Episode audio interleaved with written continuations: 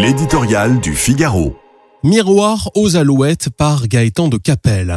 C'est le nouvel épouvantail de l'agenda social post-réforme des retraites. Dans la longue liste des revendications présentées à l'exécutif en guise de facture, les syndicats ont inscrit en bonne place la semaine de quatre jours.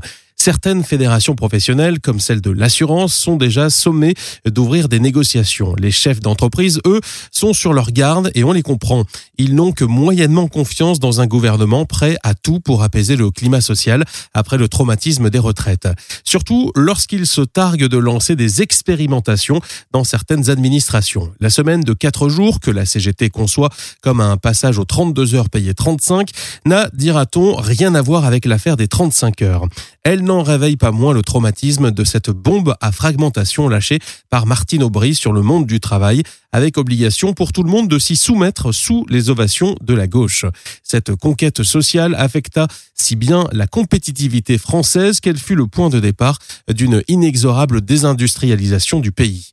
Elle porta aussi un coup de poignard fatal à la valeur travail, présentée exclusivement comme un asservissement et non plus comme un moyen d'émancipation.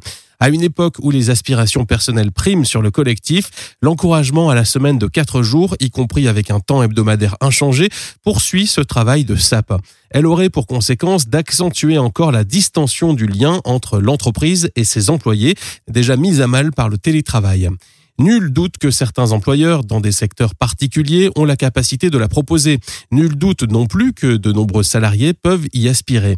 Plusieurs expériences montrent cependant que ce concept, a priori séduisant, cache souvent un miroir aux alouettes. En toute hypothèse, la décision d'un tel bouleversement ne peut se prendre que sur le terrain, à travers des accords d'entreprise, sans que l'État s'en mêle.